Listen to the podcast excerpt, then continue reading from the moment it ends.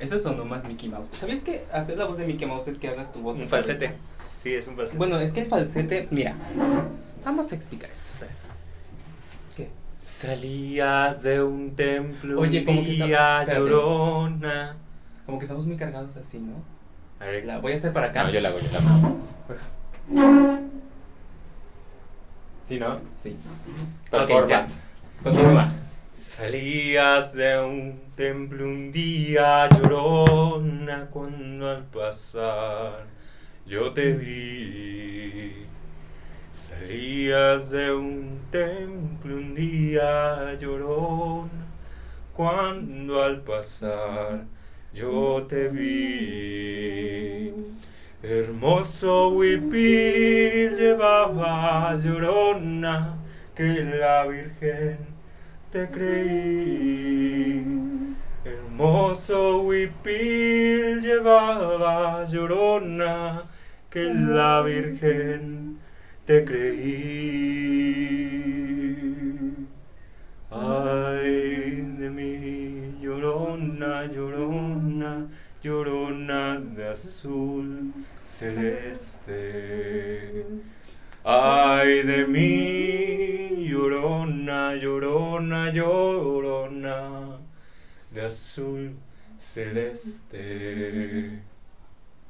Y aunque la vida me cueste, llorona, no dejaré de quererte. Y aunque la vida me cueste, llorona, llorona, no dejaré de quererte. No dejaré de quererte. Nice. Nice. Me gusta mucho ese, esa imagen de. Es un hámster que está así. sí. Hay también uno en Instagram que es así. Sí, pero yo soy ese. Yo soy el que sí. De repente eh, el maestro Abraham dice, sí, y yo. Sí, yo también lo hacía así. Sí, pero en mi mente digo, nice. Porque luego estás hasta atrás o estás en- hasta el otro lado del salón y dicen, entendido y tú. Sí, pero es que mi pulgar. Sí. Sí. No alargo ni el pulgar. Yo. Soy yo. Soy yo. Chicos, primer capítulo de performance de tercera temporada. Muy bien. Muy bien, ¿ustedes creyeron que no íbamos a grabar la tercera? Pues mira, chicas, se jodieron. Se jodieron. Porque otros 26 capítulos y no me mato. A Yo. la virga. Yo creí que para este punto de la temporada ya me habría, mira. Pero sobreviví. Sobreviví, güey. Aquí andamos. Digan felicidades. Justo hoy es 30 de octubre, o sea, el día que se sube este video es 30 de octubre, estamos grabando un 23, por si no lo sabían. Este... ¿Cuándo fue que grabamos por primera vez? ¿El primero de octubre? No. No, el 1 de octubre dijimos que íbamos a hacer performance. Fue creo Ah. que un 14. No, lo tienes anotado ahí. No, es que anoté en la otra libreta. Ah, es verdad. La, la que perdí. Pequeña historia creepy. La primera libreta se perdió. Esto fue un augurio. Mm, puede ser. Puede ser, no lo sé. Maybe. Maybe. No, sí, es que en la otra libreta estaba yo sentado en una banca y se me salió de la bolsa. Y luego cuando me di cuenta regresé y ya no estaba. A quien la tomó, mira chica, te va a caer la maldición del oro de Moctezuma, te jodiste. No es Pero cierto. hoy chicas, chiques, chicos, chicos, chiquis, este, Ladies, chicos, gentlemen and others. ladies, gentlemen, and others. Este, pues es día de muertos. ¡Ah! La vez pasada pues no quisimos hacer nada de muertos porque dijimos, chica, apenas llevamos tres capítulos, no, ne- no necesitamos hacer algo de muertos. Sí. Este, pero este año sí, porque dijimos, ¿por qué no? ¿Por qué no? Y la que soporta. Y sopor les tocó soportar. Les tocó soportar. Exacto. ¿El consejo? Ah, ya. No, es que de repente estaba viendo mi libreta porque de repente me pongo a ver qué anoto, ¿no? Que ya escribí otros poemas, ¿quieren se los leo? Digo, con todo mi coño, claro que sí. Este me gustó mucho, se llama Personal. Habla. En el recuerdo del despertar, en las tripas de un libro, existo. Esas frases muy tú. Sí. En los ojos del mundo, el rubor del mediodía, las sombras de las seis de la tarde me acogen. Soy en mí y a través de mí, como puedo ser a través de quien me mira. No existo si no soy percibido. ¿En realidad existo estando solo? No sé, solo existo. Bonito. Boni- La primera frase eres tú. Si te tuviera que definir, pondría esa frase. En el recuerdo del despertar, en las tripas de un libro, existo. Sí, esa eres tú. Soy yo. ¿Eres tú? Y escribí otro que se llama Necesitarte. Habla. Hoy no estoy físicamente contigo y me doy cuenta que en realidad no te necesito. No de la manera posesiva ni para tomarlo como desdicha. Pero es bonito saber que aún cuando no te necesito, quiero necesitarte. En la plena libertad de lo que implica adorarte, evocarte, transcurrir a través de ti. En cada amanecer y al toque del alba, de la aurora, quiero entonces elegir necesitarte. Bello. Bello. Bello, bello, bello. Yo les diría lo que escribí, pero el último que escribí dice que me quiero morir. Así que creo que es un poco ad hoc, ¿eh? sí, va un poco ad hoc con el tema. Ya lo vieron, o sea, ¿para qué nos hacemos pendejos? Está aquí escrito, no sé, espera, por aquí abajo. Sí, por ahí Depende en abajo. donde lo vean. O sea, en YouTube está escrito por aquí abajo, ¿no? A ver, ahí. Ahí mero, ¿Viste? páchalo. este. El Mictlán, mi, hijas, o sea, vamos a hablar del inframundo mexica, tolteca. Hay que perrear hasta barrer el suelo del Mictlán con la cola. Hasta sentarse en la cara de Mictlantecutli. Claro que sí. Sí. que vamos a hablar de las nueve, las nueve etapas del. O sea, el Mictlán como los el círculo de, del infierno de Dante tiene nueve, nueve círculos, tiene nueve etapas. ¿Coincidencia? No lo creo. No lo creo. Porque eran totalmente distintos tiempos y este y distintas épocas. O sea, de hecho se escribieron más, o sea, llegaron aquí los españoles en 1521 Sí. y Dante Alighieri vivió como en el 1400, 1500 también. O sea, no es como que pudo haber una herencia por ahí, no, no, no. Y lo mismo dice el, el infierno maya, el Xibalbá, tiene también nueve círculos. Habrá que ver el infierno de los chinos. ¿Cómo es? ¿Quién sabe? Ahí, mira, mi gente, ahí hay algo turbio. que no sabemos. Pero ahí hay algo turbio. Mira, mi gente antropóloga, seguramente ustedes saben. Hablen. mucho Quiero saber. Mucho ojito con los mayas y los chinos. Ahí. Ahí hay historia. Yo solo digo. En una de esas, los mayas se fueron con los chinos y no desaparecieron. Por algo los dos tienen los ojos rasgados. y los pómulos salidos y no son de piel amarilla. Bueno, tienen como una cosa ahí extraña, ¿eh? En el tono de la piel. Ahí hay algo. Y lo sabemos. Y la que soporte. y la historia, y la que sea historiadora. Y la que historia. Y la que investigue. Y la que eduque. Güey, voy a ponerlo en pedagogía así una pancarta. Y la que eduque. Y la que eduque. Sí, voy a hacer. Postúlate como, como consejero alumno de No, pedagogía. ¿sabes qué? Como, sí, el lema de pedagogía. Y la que eduque. Sí, sí voy a hacer. ¿Sabes qué voy a hacer? Voy a escribir la didáctica de la fantasía. Ya lo decidí. Es un buen nombre. Buen nombre, sí, la didáctica de la fantasía. Esa es la didáctica que yo uso. ¿Cuál es? Se jodieron porque me la inventé. Se jodieron. Se jodieron porque me la inventé. Hasta que la escriba, no van a saber. Muy bien. Ya. Mictlán. El Mictlán. Bueno, según, según esto, según los mitos este, mexicas, toltecas, Cabe recalcar que Rodrigo es una persona conocedora de esto. Una persona que ha investigado mucho al respecto. Es que es un tema que me apasiona. Es un tema que te apasiona. Yo siento que eres muy latinoamericano. Sí, sí, Sí, sí bastante. eres. O sea, me gustan los autores latinoamericanos, hispanohablantes, este, o de lenguas romances. O sea, por ejemplo, este. Federico García, no, ¿quién es? Bueno, Federico es el español. Eh, español, no, este, ¿cómo se llama? Que siempre se me va su nombre. Pessoa. Ah, Fernando, Pessoa es mi religión. Fernando Pessoa era portugués. Sí, era portugués. Ey. Este, bueno, el Mictlán fue creado por los cuatro dioses creadores, o sea, lo que son Xipetotec, este, Tezcatlipoca, Quetzalcoatl y Huitzilopochtli. Xipetotec me gusta mucho, es el desollado, ¿no? Sí, el me desollado. gusta mucho Xipetotec. Eh, en el Museo de Antropología, que ya fuimos tú y yo, hay varias, varias este, esculturas del dios desollado. No se llamaba Xipetotec, era otro, o sea, se llamaba diferente porque era de los olmecas. Pero todas las culturas mesoamericanas están de cierta manera conectadas. Sí. Entonces todos tienen un, un concepto parecido, muy similar de muchas cosas, entre ellas el inframundo. Nosotros ya, nosotros le adoptamos el nombre de Mictlán después, o sea, ya con los mexicas. De hecho no se llamaba Mictlán, se llamaba, espérame, lo tengo, ¿Qué me dijiste? La tierra de la que no sabes. Chignahuacmictlán. O sea, eso sí era el nombre completo, ¿no? Lugar de los muertos.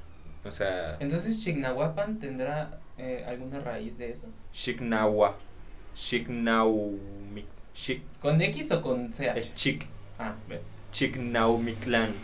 Entonces, Chignahuapan. Ojo, gente de Chignahuapan. Investiguen. De hecho, hay lugares. Ya. y la que haga etimología. Y la que etimología. sí. Y la que investigue su nombre. Hay un lugar en, en Oaxaca que se llama Mitla, que dicho tiene ruinas, este, ruinas arqueológicas, y decían que ahí era la entrada al Mitlán. O sea, que si querías tú ir al Mitlán, y de ahí se hace una tradición de de Muertos muy, muy fuerte. O sea, era- es todavía muy... ¿En dónde dices en Puebla? En Oaxaca. Ah, en Oaxaca. Oaxaca. O sea, por donde está acá Montalbán y todo eso, ¿no? ¿Oaxaca era territorio dominado por los aztecas? Sí, ¿verdad? El Sí, único que no que era sí. era Tlaxcala, según yo. Pues sí, los las Es que caltecas. esa gente. Mira que no existe y esa gente. ¿eh? Y mira que no existe. que sea de Tlaxcala, compruébelo. Digo, toma una foto porque todos sabemos que Tlaxcala es un invento de los Anunnaki. Sí. Los, los, las tlaxcaltecas son los papás. Ajá, así es. Bueno, estos cuatro güeyes dijeron, ¿saben qué? Vamos a crear, porque también hay un, un paraíso, un cielo, por así decirlo, si lo queremos ver así. O Ah, sea, es verdad. en la cultura este, mexica, tolteca, se conciben 13 cielos, 13 círculos en el cielo, la tierra y 9 círculos del Mictlán. Sí, alguna vez leí eso. Yo de hecho tengo una idea muy cabrona por ahí que luego se las platicaré. Pues estás haciendo una coreografía, ¿no? No, no, no. De, Me amarré el pelo y de- ahora huele a humedad. No se amarren el pelo si se lo lavan. Ya, perdón. Oye, estoy como muy disperso, ¿no? No, pero está bien, está Ya, bien. continúa, continúa, perdón, perdón, perdón. Yo me lo acabo de lavar también y huele a shampoo. Y me lo corté. Yo Me, también. me hice aquí mi es verdad, este no lo había visto. y me, me corté la punta.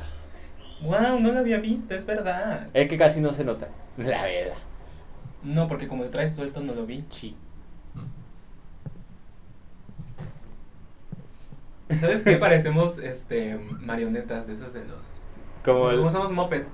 No, como los de 31 minutos. Sí somos. A ver, espera, espera, espera. ¿Qué? ¿Cómo que no? Y ahora con ustedes, el ruido del mar. Ay, cómo amo ese video. Güey, ese video es cariño. Ese Sí. video es una maestra Yamilka. Ahora con ustedes, el ruido del mar. Ya. Bueno, estos cuatro güeyes dijeron, ¿saben qué? Vamos a crear un lugar para que las almas, cuando mueran, vayan, ¿no? Y después de este, de este Mitlán, hay otros tres, creo. Sí, hay otros tres lugares donde pueden ir también los muertos, pero Mitlán es donde normalmente van la mayoría, ¿no? Hay unos, por ejemplo, no me acuerdo cómo se llama el que es, que es de Tlaloc, los que mueren ahogados y Ah, todo es esto. verdad. Y hay uno donde van las embarazadas y no sé, los que mueren, las que mueren Sí, en el parto. parto. Y, no me acuerdo bien de esos, pero vamos a hablar hoy específicamente del Mictlán. Eh, en el Mictlán viven el señor del infierno, de la muerte, y la señora. Mictlantecutli y Mictecacihuatl. Los dos son como los gobernantes del Mictlán. Y de hecho, el Mictlán es muy importante en, la, en el mito del quinto sol, que vamos a hablar también del mito del quinto sol algún día. Un mito que me encanta.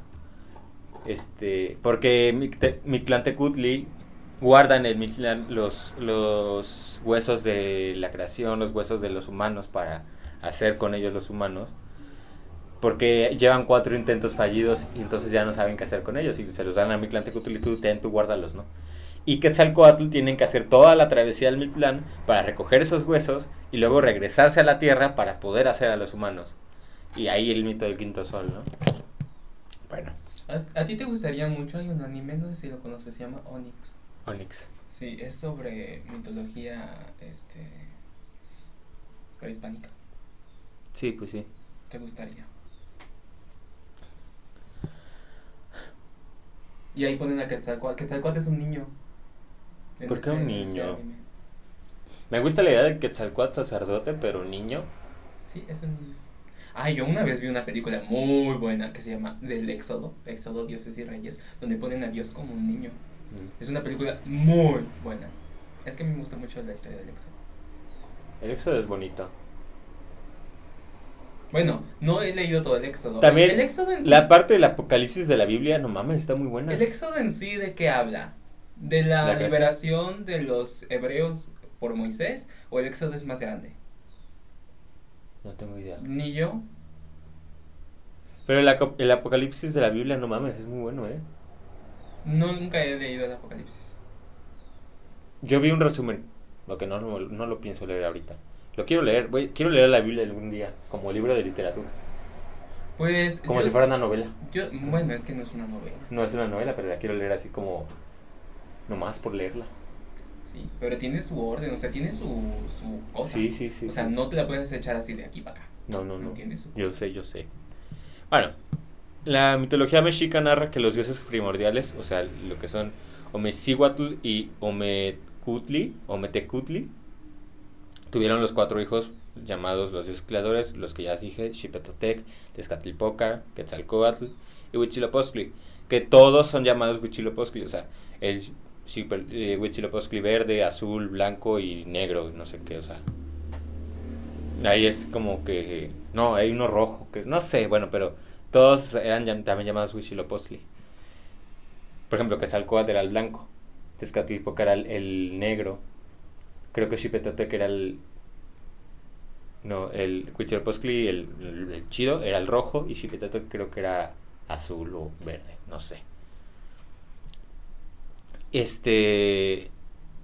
Se organiza el universo de manera como vertical, por así decirlo. O sea, el universo mexica es de arriba para abajo. Pero al mismo tiempo, yo, de, a partir de muchos textos que he leído, creo que es como un aro, por así decirlo, como un halo. Ubican esta, esta, si alguna vez jugaron Halo, este, es como así, pero que tiene esta dimensión, ¿no? O sea, que tiene también como una superficie, como si fuera esto, ¿no? Esta Como superficie. una dona. Como una dona, exacto. Y que va así, así, así, y se cierra. Y se hace como un círculo. Yo creo que es algo así. Porque dicen que a partir de... Cuando llegas al, al último círculo de Mictlán, enfrente de, Micl- de Mictlantecutli, él te devora, abre la boca y, y entras a través de él hacia una luz y nadie sabe qué pasa después. Pero muchos dicen que puede ser como un tipo de reencarnación. O sea, que llegas a partir de la boca de, Mictlán- de Mictlantecutli al último cielo, al, ter- al treceavo cielo. Y de ahí vas bajando para otra vez llegar a la tierra. Mm, Interesante. Está bonito eso. Eh, los dioses creadores forjaron a las, a las parejas de dioses que controlarían las aguas, Tlaloc y Chalchihuit- Chalchihuiticue, es que son nombres muy complicados, de la tierra, la Tlaltecutli y Tlaltecihuatl, el fuego, Xiutecutli y, Xantinco, y a los muertos, Mictlantecutli y Mictecacihuatl. Eh, son como los, no, es, no son los elementos, pero son las bases primordiales de, de esta ideología, ¿no? El, universo horizontal, que es el universo de la Tierra, está comprendido por los puntos cardinales, norte, sur, este, oeste. Eh, solo comprende, pues, arriba y abajo, ¿no? O sea, arriba el cielo y abajo el, inframundo. Que no sé cómo llamar, no sé si llamarlo cielo, no me acuerdo cómo le, le decían. El supramundo. O sea, más o menos sería como la traducción, ¿no? El supramundo para arriba y el inframundo para abajo. Entonces,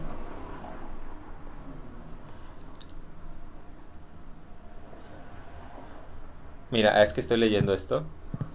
Para el caso del universo vertical existen tres partes, el supramundo, el mundo y el inframundo, formando una especie de cubo. La parte íntegra centra- central se le llama Tlalocan. Existen cuatro gigantescos árboles en cada esquina del mismo que impiden que el tercio del medio, el Tlalticpac, la tierra o simplemente el mundo, se junte con el tercio superior, el supramundo o el, o el inframundo. Ahí son como unas columnas, ¿no? O sea, si tomamos en cuenta que la tierra sería como un cubo, está formado por aquí en las esquinas, o sea, en cada esquina hay, hay árboles gigantes que sostienen el, el supramundo y, y el- y per- impiden que, que la tierra como que se hunda, ¿no? Y se vaya al inframundo.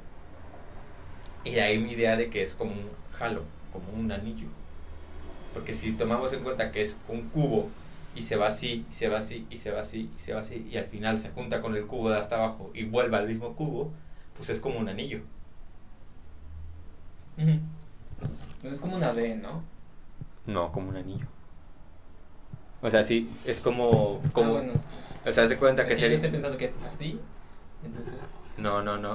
O sea, toma en cuenta que es como un anillo porque es como la Tierra, ¿no? A- Nosotros percibimos que aquí la Tierra es plana, pero pues tiene una, una cobertura aunque sea mínima, ¿no? Algo así lo imagino yo, que tiene como cierta inclinación y eso hace que en algún punto se vuelva a encontrar consigo misma. Entonces, eh,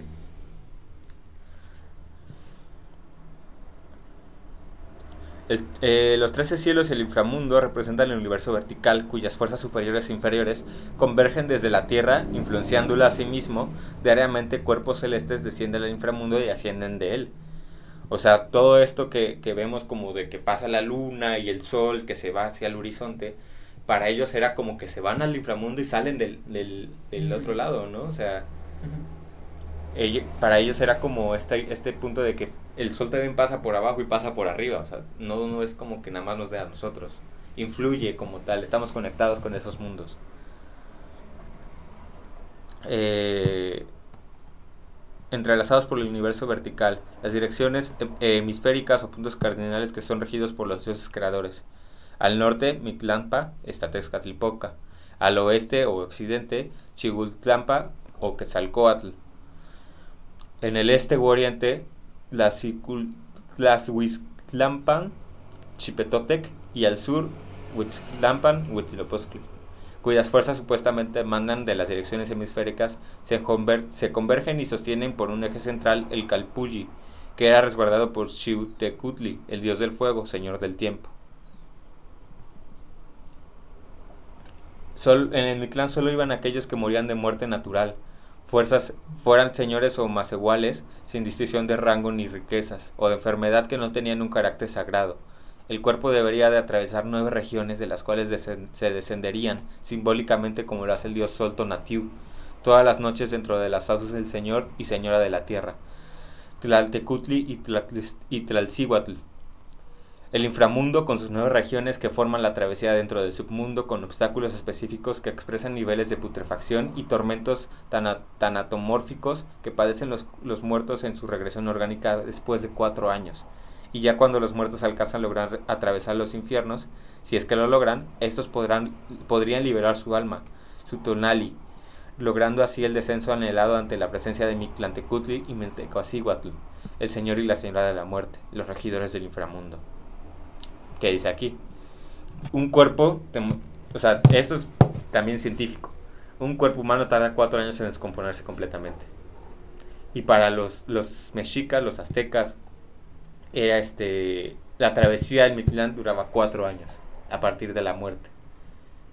¿Y por qué se celebra el Día de Muertos? Porque se supone que nosotros ofrendamos a los muertos, a nuestros, a nuestros ancestros, a nuestros seres queridos, comida o, o cosas que les darán fuerza para librar su batalla o su recorrido en el Mictlán. Ujú. O sea, ellos tenían la oportunidad de regresar a nuestro mundo como espíritu, como alma, como energía, como fuerza, para recobrar fuerzas y seguir su travesía un año más en el Mictlán. Y poder cumplir todo y liberar su alma. Interesante. Claro que la tradición que tenemos es una combinación de que se conjugó con que en la religión católica era lo de fieles difuntos, ¿no? Sí, sí. Entonces se conjugó y entonces tenemos esto que... Porque hace poco tuve una clase con una chica colombiana y ella nos contaba que en Colombia como tal no hacen algo parecido, pero todo octubre es mes de los, mes de los niños, le dicen. Como parecido, pero no ponen ofrendas ni nada, simplemente es como que el mes de los... Es, es como de los muertos, pero le dicen mes de los niños. Ajá. Es que no sé, y, y sin- no sé, aquí en México al menos, no sé si tú también lo percibes, pero en octubre y a finales de octubre, principios de noviembre se siente una, una vibra, Bueno, hay, una, hay un viento que yo siempre digo, esto es viento de Día de Muertos. sí, Y yo lo siento desde agosto. Sí, se va sintiendo como una vibra muy, muy, no pesada, no es una vibra pesada, pero distinta. Es como si a la vida yo siento que le pusieran filtro amarillo. Ah, Porque los, los atardeceres son más amarillos. Una vez fui a un, a un mercado y era como todo amarillo, ¿no? Ay, voy a contar una historia preciosa. Pero sí, precisamente se siente. Yo siempre digo, esto es viento de Día de Muertos. A partir de septiembre es cuando, cuando es más. Sí, Y solo, o sea, yo creo que la gente de México lo percibe. Aunque mucha gente me dice, güey, estás loco, solo con aire. Y yo, eh, perdona, chica, un poco de fantasía en tu vida. Em, ajá. Como todos saben, yo estudié en la industrial. Y mi estudio en la industrial tiene que ver, o sea, yo cada que digo, voy con una amiga de, tengo que especificar, porque mi rango de amistades va de los 18 a los 75. ok. Well. Entonces en la industrial yo estaba pues con señoras, o sea, señoras que ya que tenían hijos, que ya estaban jubiladas, ¿no? Así. Así era mi vida en la industrial. Tú podrías ser su hijo, Sí, me veían como su hijo, o sea, yo podría ser su hijo, lo que sea, ¿no? Entonces había una señora que decía que yo era su- que era mi abuelita. Pero esta señora, eh, haz de cuenta que era una persona muy culta, fue maestra, ya era jubilada. Y ella era, yo ahora creo que era clariaudiente. Es decir, ella preguntaba cosas y le respondían. Y entonces ella se cuenta que, por ejemplo, de repente tenía como la visión y te decía, tú en tu vida pasada fuiste esto. Ella fue la que me dijo a mí que yo en mi vida pasada yo fui un cantador español y tiene todo el sentido del universo. Yo le creo todo a esa señora. Entonces yo, yo un día le pregunté, oiga, pero usted ve o qué hace. No, me, me dijo, yo simplemente lo pregunto y ellos me contestan. Yo, "Oh, well". bueno. Resulta que ahí en la industrial hacen eh, unas funciones de Día de Muertos y hacen una danza que es para mi clan de Kutli. Entonces ella llegó toda asustada diciendo, es que no saben que ahí está la muerte. No saben que ahí estaba mientras bailaban. No, no lo saben. Y dice que también en su hermana, en alguna ocasión en un mercado en estas épocas, vio a mi- a la representación de mi clan de Kutli y muy contento en el mercado comprando y viendo toda la gente. Y yo, gracias. Gracias por corroborar que esto es real. Yo creo, yo no sé por qué tengo la, la ilusión, que es una ilusión, porque no podría comprobarlo de ninguna manera, que cada país o cada región del mundo tiene sus propios dioses. O sea, yo no creo que haya un dios universal. O tal vez es el mismo dios, pero visto desde distintas maneras. Exacto. O sea, ¿por qué tenemos tantas similitudes entre, entre, entre regiones totalmente dis- distintas y ajenas? Como los chinos con los mayas, ¿no? Y como nosotros también tenemos ciertas nociones con... con Con Asia, nosotros también Con tenemos Asia. dragones, güey. sí, tenemos, o sea, dragones por todo el mundo. Reptiles gigantes con alas o sin alas, pero... Serpientes emplumadas. o sea, Serpientes, o sí, o sea, Quetzalcóatl era perfectamente un dragón. Como los dragones chinos, güey. O sea, yo creo que los dragones existieron y la que es bote. O siguen existiendo y no o lo siguen sabemos. existiendo y no lo sabemos y no los vemos y están escondidos. Sí. Puede ser. Porque, o sea, tienen, por ejemplo, el dios de la muerte de aquí, Mictlantecutli, tiene su versión femenina, Mictecacihuatl. Y, en, por ejemplo, en la mitología nórdica, la, es una diosa de la muerte, se llama Hela. En la japonesa también. Es Izanagi. Y habita en el inframundo. Habita en el inframundo. Sí. Y es, bueno, no sé, no, no, son, no son pisos, pero el inframundo japonés es oscuro. No hay nada de luz. Se llama la tierra de Yomi. Pues no sé. Pero sí, queda o sea, me queda patidifuso. Me queda El, juego de, el videojuego de God of War Ajá. un poco está tratando de plantear eso, de que cada región tiene sus dioses. Incluso ahorita en la, en la, en la versión del 2000, no me acuerdo que cuándo fue el, el primer God of War nórdico. Bueno, no ha salido el segundo, pero este el primero, el primer God of War nórdico planteaba que el dios de la guerra, este, ah, ¿cómo se llamaba? Se me fue. Bueno, el dios de la guerra de, de las tierras nórdicas tenía contacto con los dioses de la guerra de otras, de otras, este, Entonces, de otras de regiones, ¿no? O sea, con el mismo Hades y no, es Ares. Con el mismo Mm. Ares, con, con este aquí sería Huitzilopochtli. Eh, en Egipto sería no, no es Anubis, Ah, es no, Anubis es el de los el, muertos. ajá, el de los muertos. Ra, creo que es Ra. Ra es el del sol, pero no sé. No sé, bueno, un- el dios de la guerra de allá. Eh, no, es. No, no, no sé, no sé, no sé. Eh, sí, bueno, de varias culturas, pues tenía en contacto con dioses de la guerra de varias culturas y le gustaba conocer varias culturas. No me acuerdo cómo se llama el dios de la guerra nórdico. El único dios nórdico que conozco, creo que no era un dios, era un titán, es Ymir, el titán fundador, según yo. No, ¿O es un dios? No me acuerdo. Es un titán. es, sí, es el titán fundador, sí, Ymir. Ymir. Porque en Shingeki no Kyojin el titán fundador también se llama Ymir. Fíjate. Fíjate. De hecho, se supone que en la mitología nórdica, la tierra estaba, está hecha a partir de los restos del cuerpo de Ymir.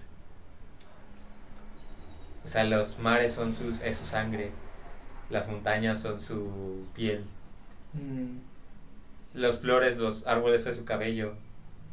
tiene, es que es, eh, por ejemplo, en Shingeki no Kyojin, las hijas de Ymir se la tienen que comer para obtener sus poderes. Se tienen que partir y comérsela. ¿No? Es una cosa como, pero tiene, tiene mucho sentido. Sí. Ahí está la representación. Sí. Eh, en la mitología japonesa, Izanami al salir se lavó, se lavó el cuerpo después de salir del inframundo y de, de lo que cayó de él nacieron las criaturas del mundo. Ala. Sí, una cosa muy bonita. Pero sí, sí lo creo, ¿eh? Sí, a mí alguna vez me surgió una idea, porque vi un TikTok, de una como novela que hablara de una guerra donde todas las naciones tuvieran que llamar a sus dioses. Tyr se llama el dios de la guerra nórdico. No Tyr lo sabía. es el dios de la guerra nórdico.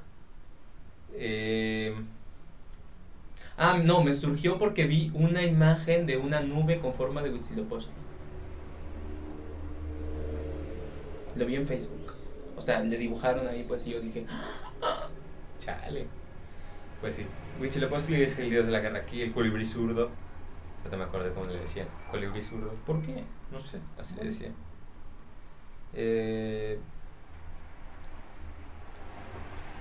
pero sí, yo creo que cada región tiene sus dioses o es el mismo dios visto de distintas maneras. Por eso que decías de que vio a mi, a Mictlantecutli ahí en el mercado, ¿no? Qué, qué fantasía. Qué fantasía. Güey, yo le creo todo a esa señora, te lo juro, todo. Lo que me diga, yo le creo. Yo le creo. Yo le creo. Sí, sí, la neta sí. Bueno, el Mictlán tiene nueve regiones, ¿no? Nueve, sí, digámosle regiones. Nueve infiernos, por así decirlo. El primero es donde llegan, o sea, es que se van como depurando la gente, ¿no? O sea, llega así al primero, pero pues puede que el primero no pases, ¿no? O puede que en el quinto ya no pases y ya ahí te quedaste. Porque los olmecas tenían esto de que unas montañas que se juntaban. Ahí te va. así. El primero se llama Itzcuintlán, la tierra de los perros, la- el lugar donde habita el perro. Donde existían muchos Xolos- Xoloscuintles, los pueblos consagrados de Xolotl. Se supone que, que aquí hay un río, que este río pasa por todos los, los nueve infiernos y que llega, desemboca en la, la fauce, la, el lugar donde está Mictlantecutli. Y aquí vive una tortuga gigante que come come gente Well. en el río. Este, entonces, si tú fuiste bueno con los animales en, en tu vida, tuviste un perro que lo cuidaste, que fue parte de tu familia, los perros te ayudan a cruzar el río para que no, no mueras a en las fauces y en la boca de, de estas tortuga gigante. O sea, básicamente es eso, ¿no? Aquí dice mucho, pero yo lo estoy resumiendo.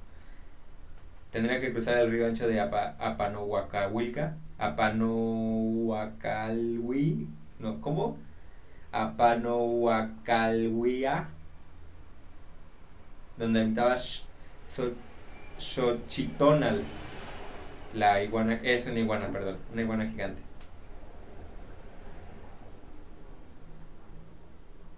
Delimita la frontera entre los vivos y los muertos en la continuidad con los Xoloscuincle, que eran afluentes, donde los muertos debían cruzarlo para seguir con su descenso y aquellos que no podían cruzarlo eran obligados a vagar como sombras alrededor de sus orillas cu- cuyo aire frío hacía de oídos sordos a las quejas de los muertos que sufrían. Es la residencia de Xolotl, el dios del, del ocaso. Después pasamos al Tepeme Monamitlán, lugar donde se juntan las montañas. Es este, una región donde tú tienes que pasar y las montañas de repente se juntan y te aplastan. ¿No? Entonces tú tienes que, que cruzar esa prueba, ¿no? En la que no te aplasten las montañas. Así es. Existían dos enormes cerros que se abrían y se cerraban chocándose entre sí de manera continua, donde después de haber cruzado el río, el muerto tenía que buscar el momento propicio para cruzar estos cerros sin ser triturado. Es la residencia de Tepeyot, Tepeyoyotl, dios de las montañas y los ecos, señor de los jaguares. También acá hay muchos jaguares en, en este lugar. Iztepetl, montaña de obsidiana.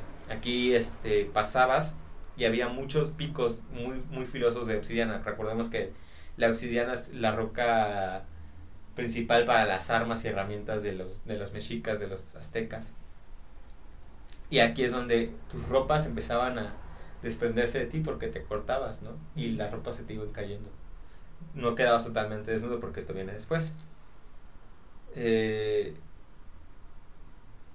eh, filósofo de la-. Con fuertes vientos indispensables. Ahora pregunta, ¿el viaje lo hacías tú solo? Sí, el viaje es tú solo. Todo el tiempo estás solo. Solamente de repente te encuentras criaturas, jaguares, nahuales. Pero no este, te encuentras otras personas. Sí, no. Bueno, puedes, sí, puedes encontrar personas, ¿Ah, sí? pero no puedes, con, este, no puedes hablar. O sea, es-. Después va al Cehueloyan, el lugar donde hay mucha nieve o corre mucho viento, que este es, este, o sea, hace mucho frío y corre viento que te puede, o sea, dice que es el lugar donde los cuerpos se voltean de cabeza. Porque aquí es donde ya se desprenden todas sus ropas, quedas totalmente desnudo. Y por ejemplo, puedes pasar mucho tiempo en este lugar, que es muchas veces donde la gente se pierde, porque puedes ya estar llegando al principio y de repente, al final, y de repente un viento tan abrasador te, te regresa al principio. O te regresa hasta el, hasta el río, ¿no? Hasta la primera.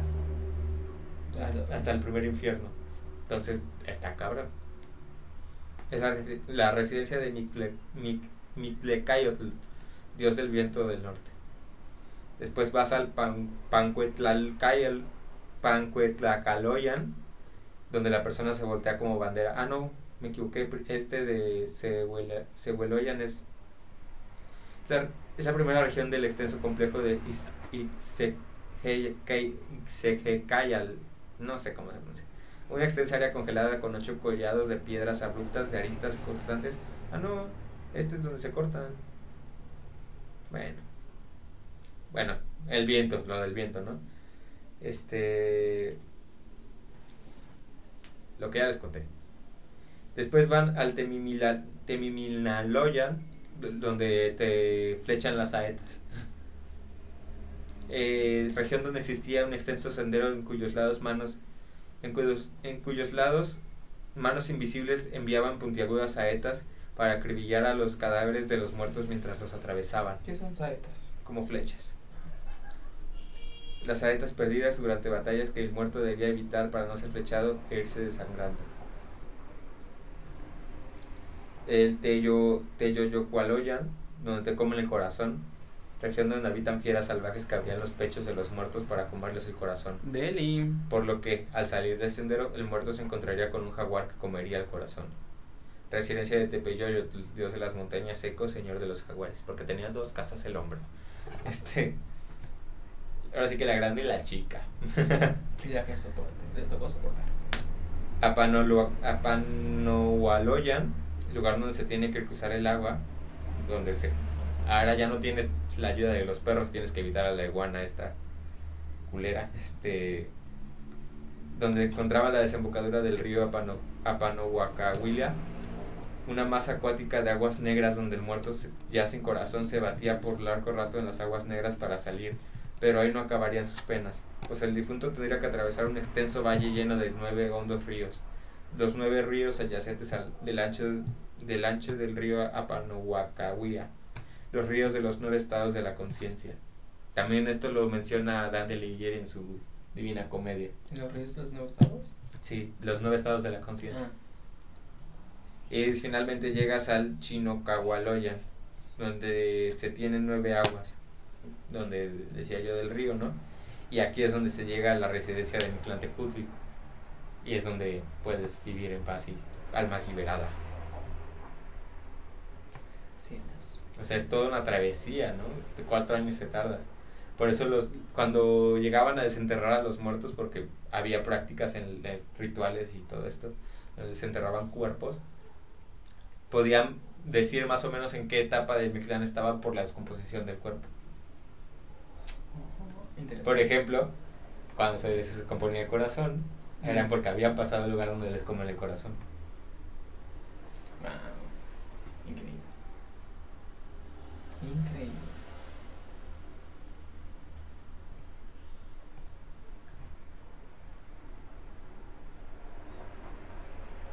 Sí, pues sí, ¿cómo ves? Muy fuerte, muy fuerte. No lo sabía. Definitivamente no lo sabía.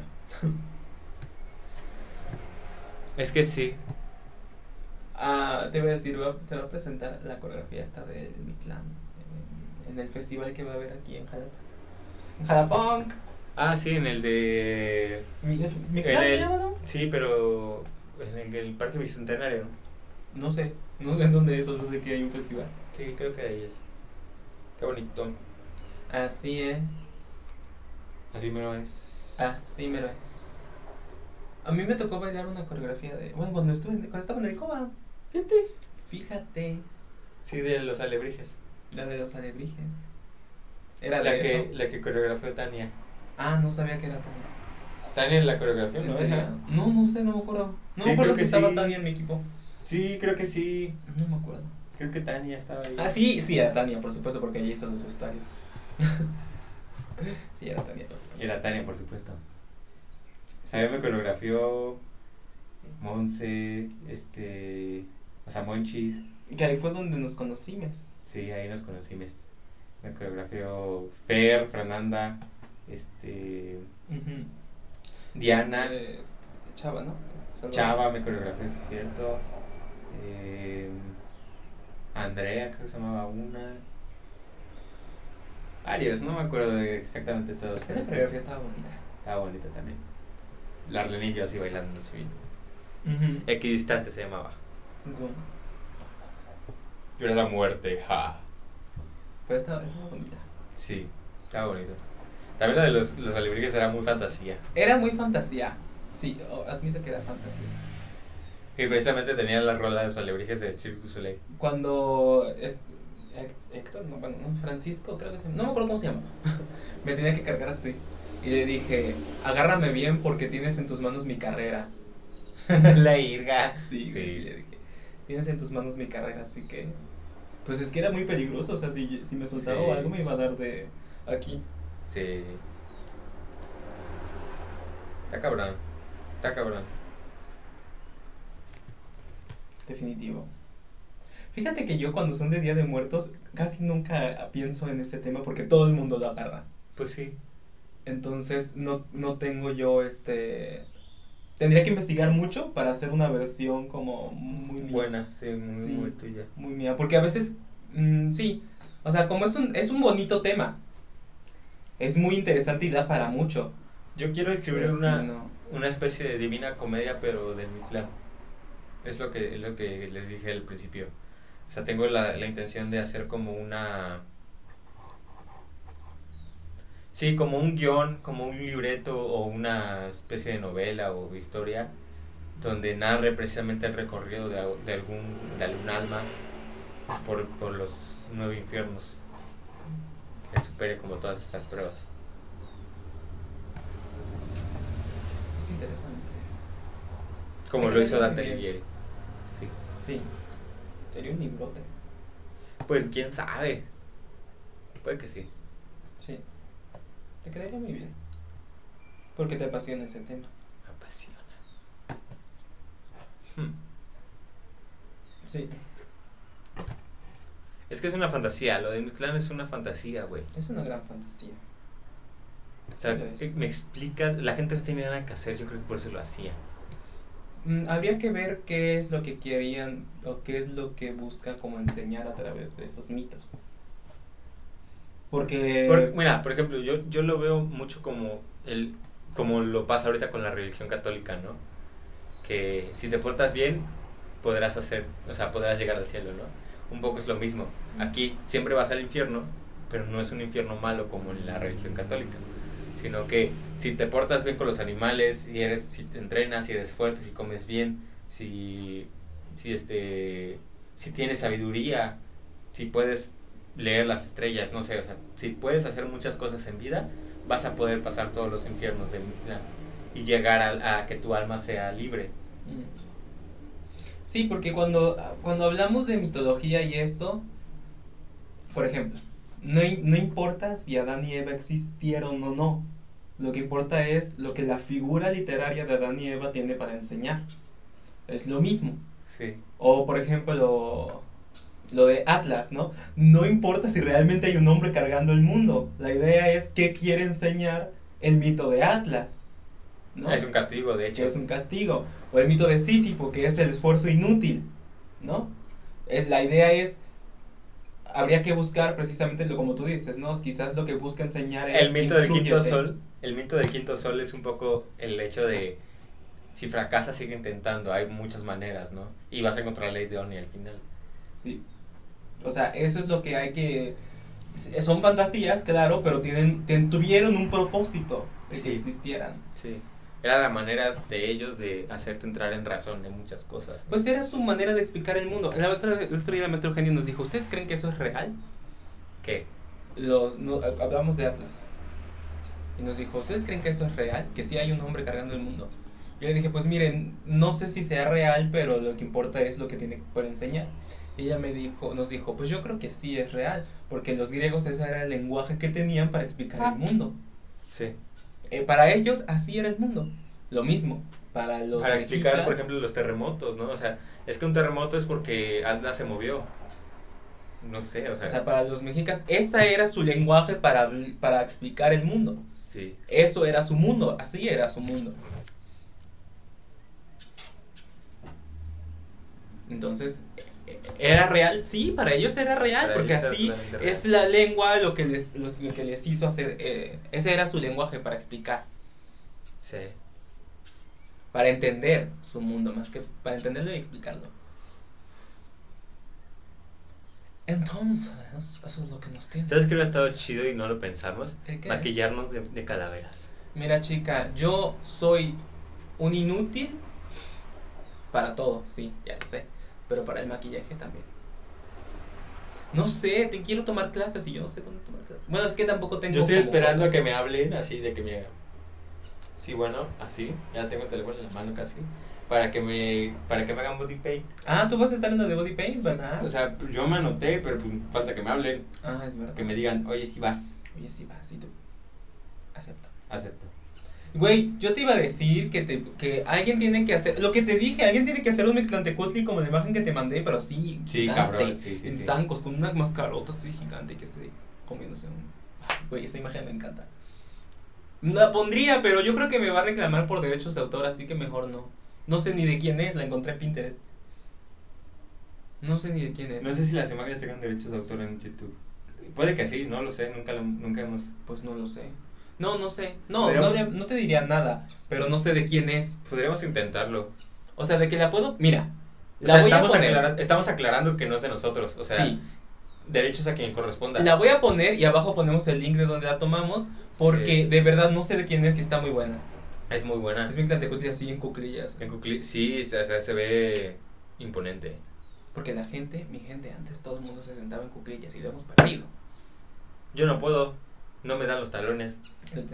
Sí, no me dan. Fíjate. Yo lo he podido hacer desde, desde niño.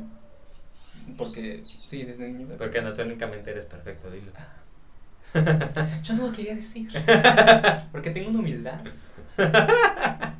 Yo no sé, yo no sé por qué yo no accedo a otro nivel de existencia. Yo ya. Una humildad que soy. Una humildad no puede ser. No, pero sí. La sentadilla, la- las cuclillas son mi pasión. En clases. Que ya lo he trabajado, yo antes no, no bajaba ni más, ya me falta esto, yo creo. ¿Sabes qué? Luego hay gente que cuando lo logra se cae. Sí, yo soy esa gente. O sea, que, o sea, que sí pueden. Hay gente que no le da. Pero hay gente que puede, pero Me no tiene equilibrio. Sí, se cae para atrás. Es que sí, eso me pasa a mí y yo se lo atribuyo a que es el tendón. Porque, Sí. porque no puedo echar tanto mi, mi peso hacia adelante. O sea, para no caerte para atrás tendrías que dar el peso en el centro, ¿no? El peso aquí. Pero yo no puedo, no me dan las- los talones. Sí. Pero sí vas a poner. Sí, algún día. Sí. Me pasó la maestra Manuel un, un tip muy bueno para eso. Que agarrarte así un. No, sentarte con la pared. Sentarte Ah, en cuclillas con la pared. Claro. Claro. Tiene todo el Sí, para que no te vayas para atrás. Y Exactamente. así vayas agarrando flexibilidad. ¿Qué hubo? Pues bueno, mi gente. Luego estoy así, estoy viendo a maestra broma así. Tengo que ellas. Y, y extiende el ejercicio y me hace. Y yo, es que lo estoy viendo, no me distraiga. lo estoy La viendo. maestra te espérese". así. No, Abraham. Ah. Está haciendo su secuencia y de repente se voltea y me hace. Y yo, espérese. y Chabram lo amo. Estoy viendo, aguante. Vamos a tener evento en la escuela, vayan. Ya, ya tuvimos. Ah, ya tuvimos, lo siento. Se lo perdieron. Se lo perdieron, ni modo. Se perdieron mi actuación de viejita. ¿Vas a bailar de viejito? No, no vamos a bailar, pero voy a hacer una actuación. ¿De qué? ¿Para qué? Para lo- ¿No ves que nos toca el altar? Ah, chicheto. Entonces te vamos a hacer ahí una... Yo no hice altar, saludos. No, porque eran virtuales. Hubiéramos hecho un altar virtual. Sí. Güey, yo, de- yo de- deberíamos hacer el altar para Marta Graham y para... Estaría bien. Sí. ¿Y para qué lo van a hacer? Pongan ahí, pongan ahí artistas mexicanos, güey. Solo lo vamos a poner, güey, porque creo que el, el maestro no quería poner fotos, porque decía que ah, se murió mucha gente, y tiene razón, tiene mucho sentido. Murió mucha gente y ¿Quién pues es, no quién es encargado? Abraham. Ah, sí. Entonces murió mucha gente y no, pues no quería como poner las... Íbamos a hacer una cosa ahí de que anotaran los nombres, o sea, como poner una cartulina para que anotaran sus, Ah, eso estaría sus bien. nombres. Eso estaría la bien. gente que quiera, ¿no? Y ya que ellos decidan a quién le hacemos el altar, más bien. Me gustó, es bonita. O pongan fotos sin cara. Ay, pero no, eso no sé, como herejía o algo. No sé. Pero estaría interesante, ¿no? Así como despersonificar muchas. O sea, puede ser quien sea. Sí. Bueno, no sé, no sé, todavía no lo hacemos. La siguiente semana lo vamos a empezar a poner. Está bien. Va a haber una bendición en Otomí, va a haber muchas cosas. Yo quiero. Es que vamos a documentar eso. O sea, no, tenemos que hacerlo. Tenemos que documentarlo. Lo voy a editar. Mira, chicas, sí lo voy a editar. Pero ustedes no Pero saben es que. Yo, yo siempre le he dicho a Rob, no te presiones. Y se presiona. Y me presiona. Es que no me gusta que las cosas no sa- las cosas tienen un tiempo y si no Sí. salen en el tiempo que salen ya no funcionan. Sí. Pues bueno, gente, ya, vámonos. Ya, adiós.